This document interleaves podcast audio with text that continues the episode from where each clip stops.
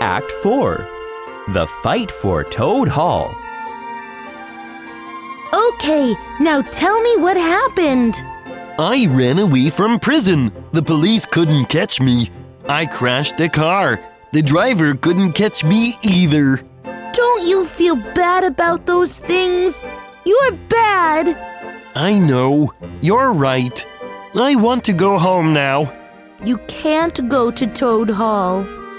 What? Why not? The weasels from the wild wood live there now. They are eating your food, sleeping in your beds, and breaking everything. The house is a mess. Oh no. What will I do? Stop crying. We can get Toad Hall back. I know a secret tunnel. We will use it to sneak up on the weasels. We will win. Okay, let's fight for Toad Hall. Mole comes into the room. He is wearing Toad's washerwoman's dress. Ha ha! I went to Toad Hall. I told the weasels that Badger and hundreds of his friends will attack Toad Hall tonight. Good job. You are very smart. Badger, Toad, Rat, and Mole go through the tunnel to Toad Hall.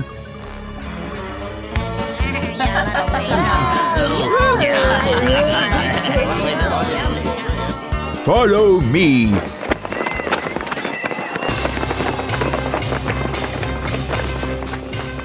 The four friends burst into the dining room and attack the weasels.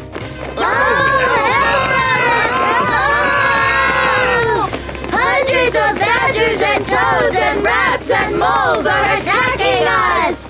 All the weasels run away. We won your house back, Toad.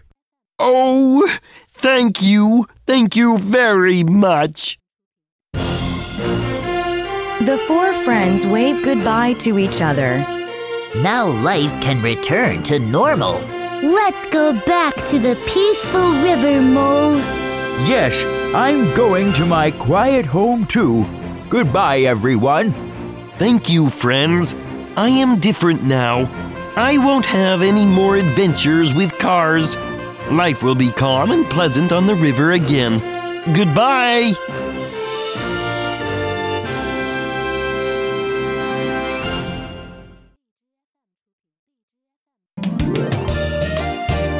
Goodbye.